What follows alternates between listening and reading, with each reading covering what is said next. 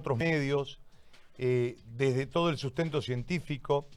Hace un momento nosotros entrevistamos a un director de una, de una clínica, clínica San Rafaela, eh, Santa Rafaela en realidad, que este, eh, también argumenta el tema de la ivermectina.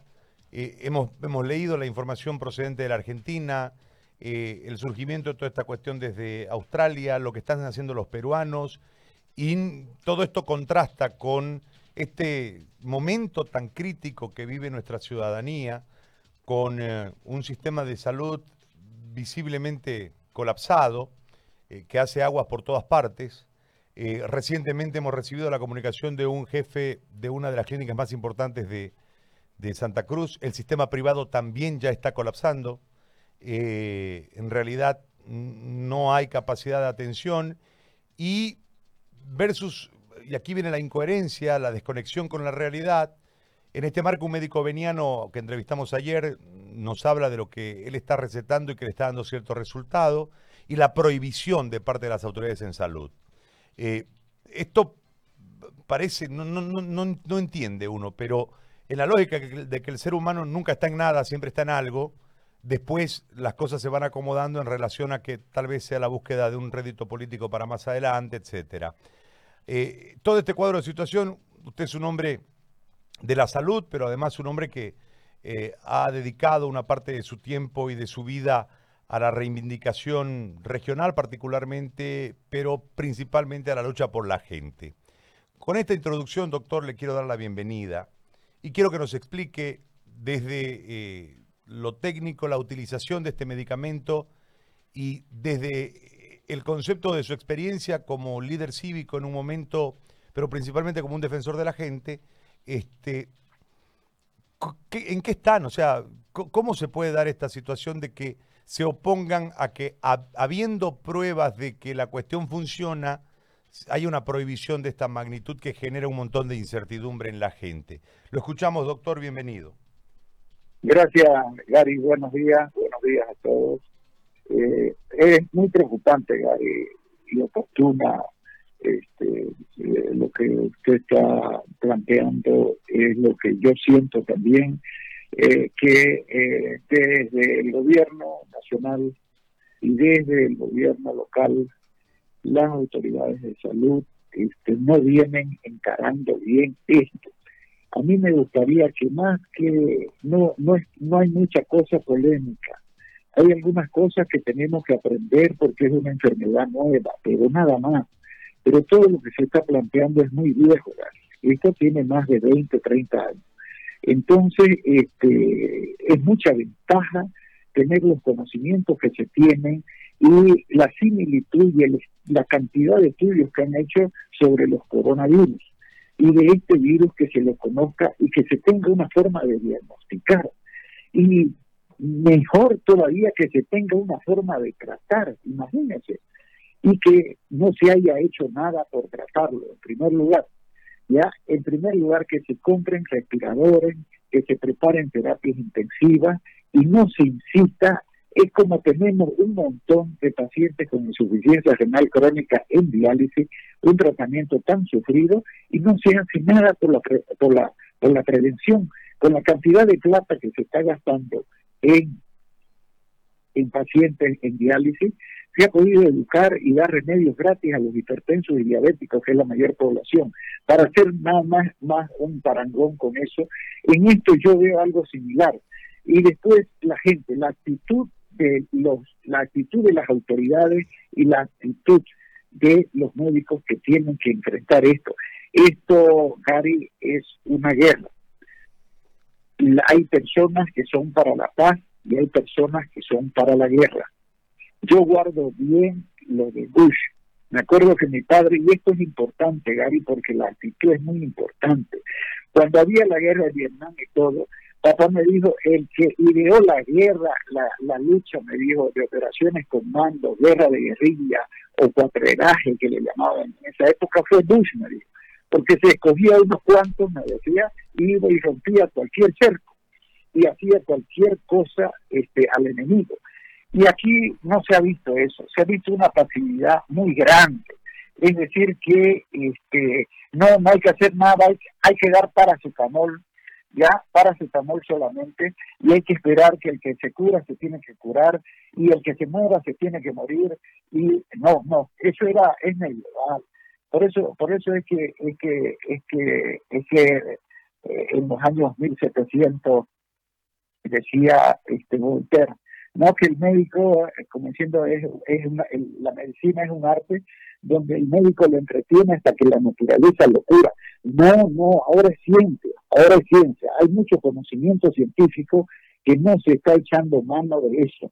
Y, y, y es, es, eso es, eh, es una omisión o es un pecado que los médicos, y qué decir las autoridades, no llamen a personas que realmente conocen de estas cosas, conocen de farmacología, de infectología y conocen los medicamentos y en la práctica también, porque hay mucho, muchas personas que son de escritorio, de mismo médico, de teoría, médicos que hace más de 30 años que no hacen una receta y todas esas cosas van a tener mucha dificultad, que no manejaron estas drogas en, su vida, este, también les va a costar hasta aceptar, aceptar los beneficios y el manejo de esta droga, ¿no? Entonces, este, lo que yo veo y lo que se debe plantear, ¿no? En primer lugar, es que tiene que haber un comando único en cada departamento del manejo de nada más que esta crisis.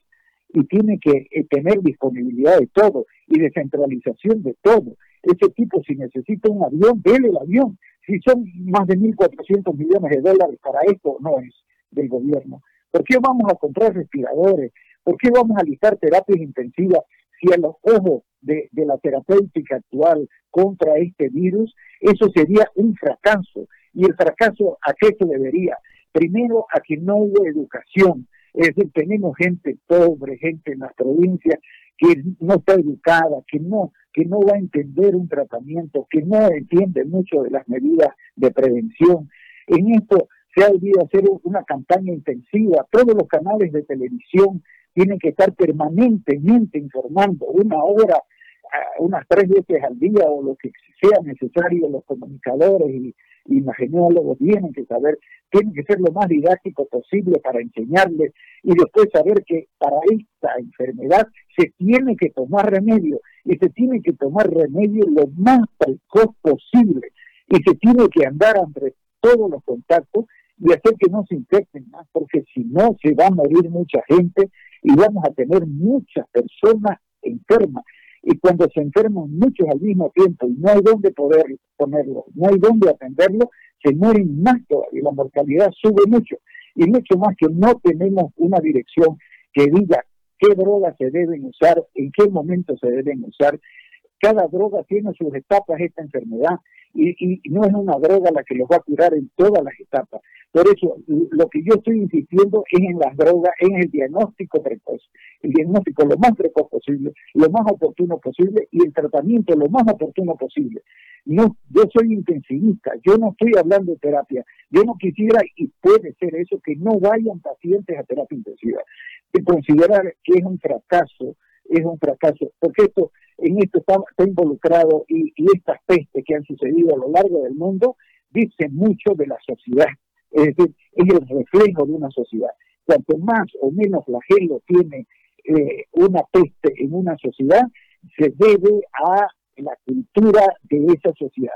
Si esa sociedad tiene alguna religión que puede impedir este, que esas cosas vayan bien, si tienen costumbres que impiden que vayan esas cosas bien, todas esas cosas inciden en los resultados globales de, esto. Y si tenemos una sociedad donde los políticos, la clase política, ¿no es cierto?, en toda la historia de la República y de antes todavía, le dio poca importancia a la salud, le dio poca importancia a la educación. Ahora vemos lo importante que es haber educado a la última empleada, al último empleado, porque ese no puede hacer que, un rico se muera porque lo va a contagiar y porque lo va a necesitar. Ahí se sabe la importancia de la equidad en una sociedad donde todos debemos ser educados de la misma forma, por lo menos tener la misma oportunidad, donde todos debemos acceder a un nivel de salud óptimo y que algunos que seamos puedan más, pero, pero que puedan menos, que acceda a una cosa digna y buena. Esta enfermedad, Gary, tiene cura. esta enfermedad, si se la agarra oportunamente, yo quisiera saber, Gary, que, y, por qué estoy defendiendo más la ivermectina, porque también para escoger usted un medicamento, usted tiene que saber dónde vive su paciente, usted tiene que saber cuáles son sus condiciones de vida, usted tiene que saber su nivel de educación. Es decir, si yo le digo a este paciente que tiene que tomar una semana un comprimido de tal y el otro comprimido de tal, dos veces por día uno, tres veces por día el otro, que tiene que hacer esto y lo otro, y usted sabe que hay muchas personas que no entienden eso, que no entienden. Es decir, hay, es increíble las preguntas que hacen. Ayer yo he estado en Montero, yo he estado en Montero y he estado más de tres horas, ¿no es cierto?, en la Casa de la Cultura, con un montón de dirigentes y personas ahí muy interesadas, porque las principales autoridades están este, enfermas o están este, en cuarentena.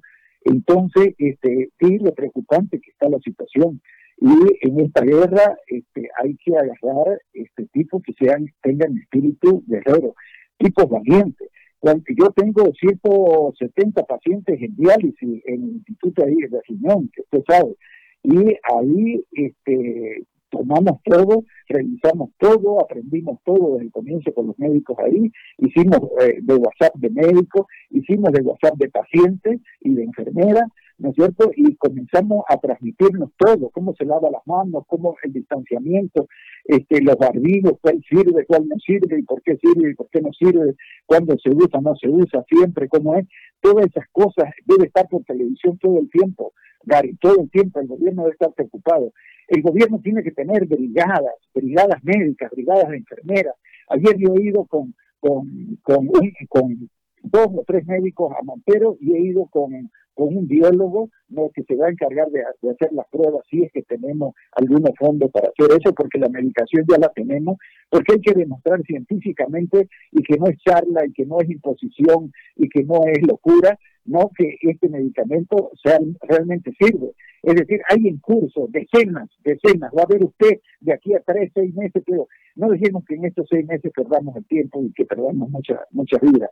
Entonces, este, van a salir con la ivermectina. La ivermectina ya está, está siendo la, la droga de primera línea en muchos en muchos países, en muchos pueblos, en muchas regiones, ¿no? Y hay que hablar de ella, hay que hablar de, las bondades que tiene y las ventajas que tendría este remedio, cuándo tomarlo, en qué dosis tomarlo, de qué forma tomarlo y este, los cuidados que se tienen que tener. Entonces creo yo que, que otra de las cosas que creo que es importante, porque no tenemos que dejar, Gary, si posible, que tengan muchos síntomas, a muchos días síntomas. Es decir, creo que existen las condiciones para que la persona no sufra más de tres días de fiebre y algunas cositas más, pero que Dios quiera que no llegue ni a sentir falta de algo, eso es muy horrible esta enfermedad, horrible, los dolores, la angustia y el miedo que se junta todo cuando se tiene esta enfermedad, este, no se la decía a nadie. Entonces, luchemos porque tenemos armas. Si no tuviéramos armas, yo me callaba y me escondía o decía, caramba, ¿cómo hacemos para escondernos toditos o para huir? ¿no es cierto? Porque nadie quiere morirse. ¿ya? Entonces, pero no es la situación. La situación es para atacar aquí. Eh, Santa, eh, Bolivia, yo dije, debemos tener mil personas. ¿Sabe una cosa que cuando se enfermaron ahí, cuando se enfermaron ahí, yo comencé, cuando apareció nomás la enfermedad y tomamos todas las medidas, yo comencé a, a, detectar, ¿sabe a quiénes? Y siempre con la imagen de Bush. Papá me decía, este Bush me decía, el que miraba para atrás lo mataban porque, porque los cobardes me dijo que no ayuda estorban estas cosas, ¿no? Y, entonces agarra y me dice, doctor, eh, me dice la administradora, doctor, este, la enfermera está con miedo, que se vaya. ¿No es cierto que estos tantos se enfermaron? Cuatro doctores se van a retirar, no quieren venir, que se vayan, rápido, que, se vayan, que no vengan más, que no aparezcan. Esto es para valientes, no es para cobardes, ¿no es cierto? Y listo. Y entonces yo, a pesar de la edad y a pesar de todo, yo fui al consultorio, como ayer me dijeron, no vaya, no vaya a Montero, voy a Montero, ¿no es cierto? Voy a Montero porque yo confío en el tratamiento, porque me voy a cuidar, ¿no es cierto? Y porque quiero que gente se salve, porque hay mucha gente comprometida. Entonces se necesitan brigadas que en todo el país y que tengan aviones. El avión es para eso, no es para pasear. Ya si el avión presidencial lleve con enfermeras, médicos, biólogos, infectólogos, ¿listo? Están, entrenen, entrenen. Y terapia intensiva también, cuántas camas de terapia intensiva, manejo respiradores, una semana que estén técnicos que estén, este, que los técnicos que reparan los respiradores, los conozcan los respiradores, sepa de pieza, tenga repuesto, ¿no es cierto? Que, que, el que va a manejar la enfermera y el médico sepan prescribirlo, hay que prescribirle el respirador para cada situación, para cada momento que está el paciente en terapia, que sepan manejar bien los equipos y instrumentos que, que sean necesarios para estos pacientes, que las camas de terapia intensiva, que en la hospitalización se sepa, que se sepa detectar clínica y laboratorialmente qué momento de la enfermedad está padeciendo el paciente y qué medicaciones hay que cambiarla, hay que cambiarla. Lo que yo estoy insistiendo es, casi en una prevención post-contacto, post-exposición, y en una en un tratamiento lo más precozmente posible. Y no quisiera que, que de aquí a un mes haya haya casi pacientes que lleguen a la segunda etapa, ni qué decir a las posteriores, que son terribles. ¿No? Entonces, la insistencia es en eso. No sé si, si, he sido explícito, pero necesitamos eh, entrenar en orientar al paciente. Tiene que haber propaganda, orientación y todo al público. Tiene que haber orientación y este, entrenamiento a las enfermeras, a los médicos que van a hacer estas brigadas, para que eh, esto se hace diagnóstico en la casa del paciente, esto se le lleva el, remedio a la casa del paciente y después de que sepamos, después de que sepamos, porque todo indica en las evidencias y los, tratamientos que están haciendo las personas de que este remedio este, se parece mucho a los estudios in vitro. Esa es una bendición, es una ventaja muy grande que los estudios in vitro lo podamos transformar eh, a este, los resultados en humanos y si in vitro este en 48 horas los mata a todos los bichos, entonces, y si, y si en, en 72 o un poco más o 90 y cuántas horas son, este, este, me los mata en cualquier organismo humano, eso es una bendición muy grande. ¿Por qué, Gary? Porque además de tener a un tipo sano, vamos a tener a un tipo vacunado, es decir, que ya luchó y creó anticuerpos contra ese este, y él lo mató de su cuerpo al, al, germen, es decir, que él no va a ser más contagiante. Fíjese que la señora que vino de Italia, no sé qué tratamiento le habrán hecho, pero esa señora se, se, mantuvo positivo hasta hace una semana todavía. Eso no puede existir si, toma, si toma Ibomec. Yo quisiera que alguien me diga, doctor, una semana después de que tomó Ibomec, ese tipo sigue positivo. Yo quiero ver si ese tipo lo tomó, si a ese tipo no le dio diarrea o, es una marca muy, muy es decir, que de, algún laboratorio que, no tenga la, composición adecuada del medicamento, pero de cualquier cosa, porque a todos les está dando excelentes resultados. Y si está dando ese resultado, le vamos a impedir que alguien tome ese remedio donde no se conoce efectos adversos y donde se sabe que se puede, es decir, que la dosis no es como la hidroxicloroquina, que la quiero tanto, porque la conozco mucho, y la acitromicina también. La acitromicina sola no sirve, ¿no es cierto? Voy a ayudar muy poco. La hidroxicloroquina sirve mucho, pero no resuelve todo el problema y lo resuelve más demoradamente. Es decir, los resultados con la hidroxicloroquina más la citromicina lo tenemos próximo a la semana, ¿no es cierto? En este podemos tenerlo a las 48, 72 horas, como dicen, y vemos todos los relatos este, de las personas, porque eso también cuenta, Gary, porque si no, hasta que no tengamos aquí dos, dos tres meses este, estudios científicos este, bien de, confiables, bien hechos, por buen nivel y buen tipo de control, son, son caritos. Eso es otra cosa de la carencia de, de, de, nuestro equipo de salud para esto, para estas cosas a nivel nacional y local. ¿Por qué no, por qué no han alimentado, por qué no, no, eh, este, no han estimulado eh, eh, un estudio científico sobre estas drogas, hidroxicloroquina? ¿Por qué vamos a esperar que lo haga Estados Unidos, que esto, que, que Suecia? No, hasta una señora extranjera dijo que, que, no se use máscara. Por favor, tienen que usar máscara. Mientras no tengamos certeza de que estos remedios nos hacen bien, este, usemos máscara porque nos vamos a contaminar todo. Y que, y que, y que se acaba la cuarentena. No, señor, no se acaba la cuarentena todavía, mientras no tengamos certeza de estas cosas, ¿no? Entonces, este, imagínense, yo creo que hay que pedir una semana, diez días este, de cuarentena, que nos armemos de remedios, que nos armemos de, de laboratorio este, y que hagamos todo lo que se pueda y que llegue el remedio a todos los, este, y después, después se va a aflojar. Y si este remedio es bueno, este no va a haber necesidad, Dios quiera que sea así, es mi sueño, ¿no es cierto? Y yo creo que este remedio puede salvarnos a todos y que no necesitemos ni usar barbijo, Dios quiera de aquí un mes, un mes y medio, que nadie esté con barbijo y que salgamos como antes, sin miedo, a saludarnos eh, a todos, ¿no? Es decir, el que quiera besarse, abrazarse, que lo haga porque no le va a tener miedo al bicho, porque tiene estas armas que pueden acabar con el bicho en cuestión de días digamos semanas, ¿no? Entonces, este, mi insistencia, no sé si se entiende bien, Gary, pero, pero es esa. Perfectamente, ¿no? Usted plantea un tratamiento eh, precoz, usted habla de la inmediatez que tiene en resultados este, este medicamento y que esto sería fundamental. Ahora, doctor, el poder, yo valoro mucho su, su, su participación en el programa, pero es como mi padre me decía un dicho cuando yo era muchacho y, y, yo me equivocaba en lo mismo y él ya me había hablado sobre el tema y me decía, es como bañar un pescado hablar con vos. Este, el poder de decisión no pasa por nosotros, doctor. Y cada que uno entra a este tipo de situaciones eh, con las autoridades que deciden, donde está el poder de decisión, es como bañar un pescado. Entonces, ¿cómo podemos transformar esto para que en realidad eh, se pueda hacer una apertura mental primeramente y poder recibir de buena forma todos los insumos para ayudarnos a cruzar el instante? Eh, Gary, ¿usted sabe cuántas personas tienen Ibomec en su casa? Es decir, me gustaría hacer una encuesta, no sé por qué medio, y saber cuántas personas en este momento tienen Ibomec en su casa.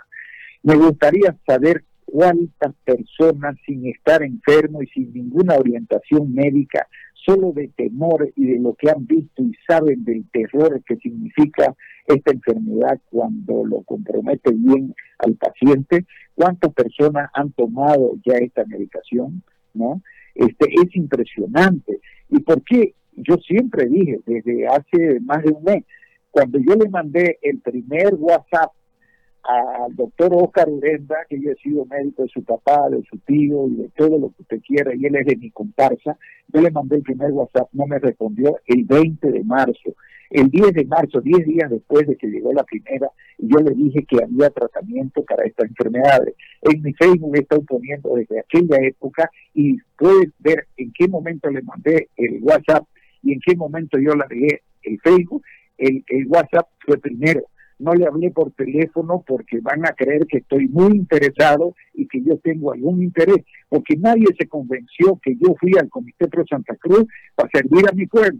Todo el mundo pensaba que tenía cálculos políticos o algún tipo de interés. No creen como que había, que hay los cruceños de antes que hicieron muchas cosas por Santa Cruz y el Santa Cruz grande y hermoso y por qué no se ha descalabrado teniendo tanta plata es debido al gran al gran cimiento que pusieron muchos buenos cruceños y extranjeros y venidos de otros lados que quisieron a esta tierra y por eso es que tiene buenos cimientos en varios aspectos. Entonces, en este, en este momento yo le digo lo siguiente, yo he visto y confesar que las autoridades de salud y las autoridades, imagínate en Montero, el subgobernador eh, creo que está enfermo y el, y el, el, el alcalde está enfermo. Eh, hay un temor tremendo y hay una corrida por tomar el remedio. Entonces yo fui a explicar un poco cómo se debe usar estas cosas y, qué características tiene esta, esta, qué bondades tiene este medicamento, ¿no es cierto? Pero el doctor Oscar Urenda sí este, da positivo, que tome, que tome ya, haya debido tomar, si da positivo su, su este, que no espere muchos síntomas, él, él está positivo, tome, ¿no es cierto? Tome y tome una dosis y, que se haga el examen tres días después y, y, este, fíjese Donald Trump, ¿no? En su en sus más cercanos ahí hay un tipo que estaba positivo. El tipo se está haciendo todos los todos los días y me gustaría que a Trump le llegue la noticia de que el mejor medicamento que hay para el coronavirus ahorita, ¿no es cierto? El que se está perfilando Dios quiera que la ciencia nos dé una respuesta lo más rápidamente posible. El medicamento de primera línea eh, sugerido para el Perú es la ivermectina ahora. el primer medicamento, eh, no sé si en todos los sectores, pero por lo menos un médico bien influyente que está tratando muchos casos en República Dominicana, esto. En muchos estados del Brasil es la ivermectina, ¿no es cierto? Y después la hidroxicloroquina, eso, eso es para, para más cuidado, se ha metido mucho miedo con la ivermectina y la, van a la van a culpar, la van a, le van a achacar cualquier mal que le suceda en cualquier paciente. La hidroxicloroquina usada en las dosis recomendadas para este virus no es no es no es dañina, no hace mal. Usar la, la, la, la en no más de 600 miligramos, no usarla más de 5 días, no precisa electrocardiograma, no precisa nada. Si hay un paciente en cada 40 mil o 100 mil, no sé cuánto, que tenga un QT congénito prolongado o alguna cosa, pues mala suerte. Pero no por eso yo le voy a privar a un montón de pacientes pobres de tomar ese remedio. Después, la hidroxicloroquina es muy barata, la ivermectina más barata. La ivermectina usted la puede, la puede la puede este, recetar este, por teléfono y cualquiera le va a este, porque en el Beni, en, en, las provincias de acá, en Guarayo, vea cuántas, cuántos cientos o miles de personas han tomado en el Beni y en Guarayo este, la ivermectina para sacarse los bichos. Yo conté y tuve la suerte de usar por primera vez en forma pionera en la gente en 1991 a un tío, un hermano de mi padre que tenía leucemia y había recibido muchos corticoides para su leucemia y otros inmunosupresores, le di una septicemia por un parásito esteroide, eh, estercoralis y nosotros no había tránsito intestinal. Y me acuerdo que yo le puse una inyección de un mililitro de, de, ivermectina y en dos días estuvo perfecto y él se fue a su casa y murió 10 años después pero este, de leucemia, este, pero no murió de eso. Entonces eso daba, daba positivo hasta en, el instituto, en, la expectoración. Entonces esta experiencia me valió, revisé, eh, tuvimos otros casos con otros médicos, Arturo Suárez Achával y el doctor Pablo Vergara, que me ayudaba en, en, esa época, y publicamos en la revista del Colegio Médico, se lo puedo pasar, el beneficio de esta droga en esa parasitosis sistémica de los pacientes, a los trasplantados también. Nosotros estamos atentos, hacemos parasitológico seriado porque no tenga esta droga y en el caso de tenerla, tratarla con idomet. Entonces, la citromicina un antibiótico muy buenísimo que asociada con la hidroxicloroquina eh, por los trabajos del francés, cada vez se va a reconocer más y se le ha ridiculizado en todo a, a Didier Raúl de Marsella, que fue pionero y porque es conocedor, él tiene mucha experiencia en África y todo debe. Usted sabe que la ivermectina, la ivermectina, este, hasta el año, hasta hace 10 años atrás o más, eh, se habían recetado, se habían eh, prescrito más de 2.000, creo que hasta ahora van 2.500, 2.500 millones de dosis.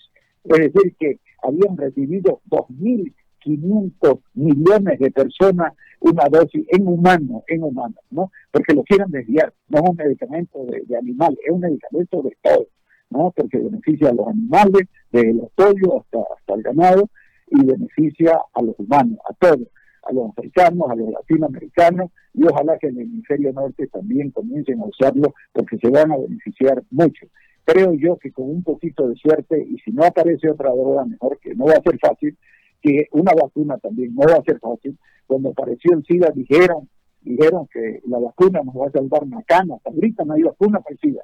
Y cuando comenzó el SIDA, que yo comencé a estudiar el SIDA en el año 82, ¿no es cierto? Y hasta ahora no existe vacuna para el SIDA. ¿no? Entonces, este, no hay que esperanzarse. Y si tenemos algo para la mano, no soñemos de que nos va a venir después algo mejor. Si viene, bien y estemos atentos y colaborativos y con la mente abierta para en el momento que nos demuestren científicamente que hay algo mejor, automáticamente tenemos que adoptarlo. Pero contra la ciencia que no se resistan, que no es, e, este es el momento y por eso digo que es importante, porque el, tamaño, el tamaño, la grandeza o la miseria de las personas se ve en la crisis, se ve en estos momentos de test. Aquí se ven los grandes, aquí se ven los pequeños y las personas tienen que estar abiertas, tienen que ser colaborativos, tiene que ser este, este, lo más lo más altruista posible, la solidaridad, todo se tiene que cultivar, porque puede, puede, puede mismo en la crisis de Ari prevalecer lo malo, prevalecer la mezquindad, el individualismo, ¿me entiendes? Entonces, no hay que dejar que esto, los medios de comunicación tienen que hacer mucho por esto, y hay que insistir, porque los medios de comunicación son muy importantes, y los medios de comunicación pueden ser privados o lo que sean, pero que se desprendan, que se desprendan de sus ambiciones económicas y de sus ambiciones de competitivas o qué puede ser que influye en la cabeza de, los que dirigen esto y que estén al servicio de la gente, de los que más necesitan y que todos nos mejoremos. Es decir, imagínense, yo estoy bastante tranquilo, lo que me tiene estresado es la situación con los pacientes, lo que me tiene estresado es la mentalidad, la cabeza. Yo me acuerdo mucho ahora cuando llegué del exterior, después de estar 18 años estudiando, Gary, es importante estos ejemplos, yo lo repito y lo voy a repetir mucho, porque cuando yo llegué y dije que iba a hacer trasplante aquí, dijeron mucho que yo estaba loco, era una locura, que era una, este tipo ha llegado, no sabe cuál es la idiosincrasia del boliviano, no, si la idiosincrasia no está bien, no está equivocada por ideologías políticas, por religión, por el fanatismo que se le meta en la cabeza, hay que tratar de alandarlo, hay que tratar de hacerlo. Eh, si el gobernador este, da positivo el COVID, que tome ivermectina. Si el, si el, el doctor Oscar tiene positivo, que tome ivermectina. Y esto cuanto antes mejor. Y que le dé a todo el que tenga ivermectina. Que no le dé el que no tenga nada ni haya sido expuesto, no para qué, porque no es preventivo. Este remedio tal vez cubra una semana para el coronavirus y su mecanismo de acción que está en el organismo este, dos semanas y su principal vía de excreción, si no tiene riñones, es ivermectina, porque su vía de eliminación es fecal, es por el tránsito, por el tracto intestinal y su eliminación es por las heces. ¿No es cierto? Entonces, este, es una medicina que no es tóxica, no, no se conoce. lo que se conoce es de algunas personas que se han querido suicidar con la ivermectina y no han podido, no se mueren con la ivermectina. ¿no? Otra de las cosas que se sabe es que esta droga este, la dosis es de 150 o 200 microgramos por kilo de peso y que han usado cuatro veces más en estudios y cosas y se ve que aumentar la dosis no es de mucho beneficio no es de mucho beneficio para las enfermedades que se tratan con esto, por eso no hay que aumentar mucho más de 200 microgramos por kilo de peso, este, pero que, que hayan encontrado toxicidad, nada. A veces dice que hay algunos trastornos en la vista, eh, creo que se le nubla un poco la vista o algo, y es transitorio. ¿listo? Entonces, este, por favor, no nos cerremos, tengamos la mentalidad abierta, que predomine, que predomine, que tengan todos los médicos y los políticos el bienestar de la gente y que piensen en todo, ¿no? que no se piense solamente en la ciudad, que se piense en el campo, que no se piense en las capitales, que se piense en el último pueblo, en el último habitante que lo necesite en cualquier rincón del país. Doctor Bacadíes, le agradezco muchísimo por este diálogo que hemos sostenido. Muy amable y que tenga un buen día. Gracias. Gracias, buenos días. Un abrazo. El doctor Elan Bacadíes ha conversado con nosotros dando su, su explicación este, en torno a varios temas y principalmente una serie de recomendaciones que me parecen sumamente importantes.